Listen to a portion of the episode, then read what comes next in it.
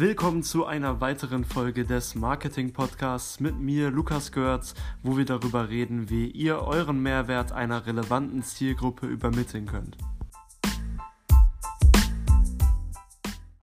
Heute geht es um die Themen Motivation und Dopamin und wie das Ganze zusammenhängt. Ich werde euch unter anderem ein paar Tipps geben, wie ihr euer Umfeld für Produktivität optimiert, sei es euer physisches Arbeitsumfeld oder euer digitales Umfeld wie euer Smartphone oder euer PC.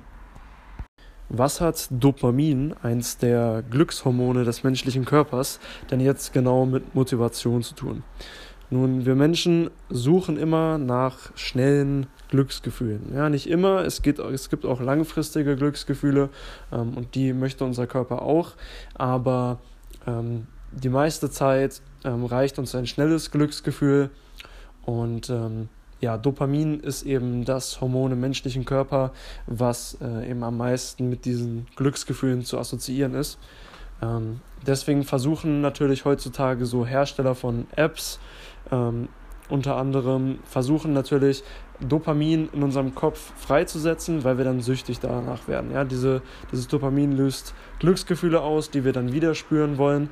Und ähm, genau, wenn ihr eben, ich hatte ja dazu schon mal eine Story auf, auf Instagram gemacht, ähm, wenn ihr eben immer Dopamin aus sehr leicht zugänglichen Quellen bekommen könnt, sei das jetzt Netflix, YouTube-Videos, Instagram-Scrollen, äh, und so weiter. Das sind alles Dinge, die darauf ausgelegt sind, ähm, euch eben Dopamin im Kopf, äh, bei euch Dopamin im Kopf auszuschütten, damit ihr eben diese Glücksgefühle bekommt und damit ihr äh, ja dran bleibt, ja weiter guckt, weiter konsumiert und das Problem dabei ist, dass wie gesagt der Mensch immer nach schnellen Glücksgefühlen erstmal generell sucht. Das bedeutet, wenn ihr eurem Kopf oder eurem Körper oder euch selbst einfach die Möglichkeit gebt, schnell an solche Glücksgefühle zu kommen, wie zum Beispiel mit YouTube oder Instagram und so weiter, dann tendiert euer Kopf dazu, das immer wieder zu machen. Denn er denkt sich, Mann, das geht ja einfach. Ich sitze hier auf der Couch, ich drücke eine Taste auf, meinem, auf meiner Fernbedienung und schon springt Netflix an. Und ähm, ja, das macht mich jetzt erstmal für den Moment glücklich. Und wenn ihr jetzt aber produktiv sein wollt, also wenn ihr auf etwas hinarbeiten wollt, ähm, und eben eure Zeit nicht nur mit Konsumieren verbringen wollt, dann müsst ihr die anderen Dopaminquellen, die es in eurem Leben gibt, reduzieren oder halt sogar entfernen. Denn, wie gesagt, der Mensch springt immer auf den, auf den einfachsten Zug, sage ich mal. Also der Mensch nimmt immer die einfachsten Glücksgefühle, die er kriegen kann. Und äh, solange ihr die Möglichkeit habt, äh, einfach Netflix zu gucken, auf YouTube zu gehen und ähm, euer Gehirn sozusagen mit leichter Unterhaltung zu füttern, ähm, desto weniger will euer Gehirn dann natürlich die schwere Option nehmen, wie zum Beispiel äh, sich jetzt hinzusetzen und einen Businessplan zu erstellen für euer äh, Gewerbe, was ihr starten wollt. Ähm, weil das halt einfach längst nicht so intensive ähm, Dopaminausschüttungen hervorruft in eurem Kopf. Ähm, denn es ist zum einen mal es ist nicht sehr direkt. Also wenn ihr den Businessplan schreibt, dann bekommt ihr nicht sofort äh, die Belohnung dafür. Also ihr seht nicht sofort Ergebnisse und Erfolge. Ähm, dementsprechend ähm, wird deutlich weniger Glückshormone, also vor allem äh, Dopamin dann in eurem Kopf ausgeschüttet. Und zum anderen ist es halt einfach nicht darauf optimiert, euch mit Glücksgefühlen voll zu pumpen, wie das halt Apps sind. Und ich möchte euch jetzt noch ein paar ähm, ja, anwendbare Tipps geben, wie ihr euer Dopaminumfeld reduzieren könnt, damit euer Gehirn dazu ja, hingezogen ist quasi schon, ähm, die Dinge zu tun, die euch voranbringen und die euch euren Zielen näher bringen. Das Medium, was wir sicher alle am meisten konsumieren inzwischen, ist unser Smartphone. Äh, und am Smartphone gibt es ein paar sehr coole Einstellungen, die in den meisten Betriebssystemen, also in Android und in iOS auf jeden Fall integriert sind, die ihr machen könnt, um ja, dieses ganze Dopamin äh, so ein bisschen in Schach zu halten, was dieses Handy und vor allem die Apps darauf äh, versuchen in euren Kopf zu kriegen, damit ihr konsumiert. Zum einen mal äh, könnt ihr die Benachrichtigungen von den meisten Apps getrost ausstellen. Ähm, ich habe bei mir auf dem Handy nur noch Benachrichtigungen aktiviert, die auch wirklich meine Aufmerksamkeit erfordern und alles, was jetzt nur irgendwelche News sind oder Updates oder ähm, ja, irgendwelche Dinge, die einfach definitiv nicht für euch relevant sein werden, die könnt ihr getrost aktivieren, denn ähm, diese Benachrichtigungen sind auch immer mit, ähm, mit äh, bestimmten Abläufen verbunden, sage ich mal. Also ihr bekommt eine Benachrichtigung, dass irgendein, irgendein, Freund von euch jetzt auf Facebook ist und dann öffnet ihr das und dann schickt ihr ihm eine Freundschaftsanfrage und allein diesen Button zu drücken, ähm, löst bereits einen gewissen äh, Dopaminausstoß in eurem, in eurem Kopf aus.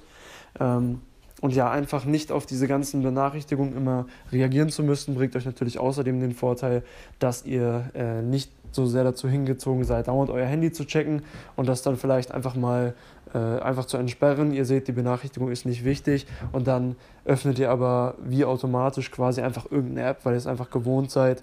Ähm, ja, deswegen stellt eure Benachrichtigungen so ein, dass ihr wirklich nur die Sachen bekommt, die euch wichtig sind und auf die ihr auch reagieren wollt. Ähm, das zweite, was ihr am Handy machen könnt, ist, ihr könnt einen äh, Schwarz-Weiß-Modus einschalten. Ähm, das ist einfach dafür nützlich, dass äh, sowas wie zum Beispiel die roten ähm, Benachrichtigungsmarker und sowas dann einfach ihre Wirkung verlieren.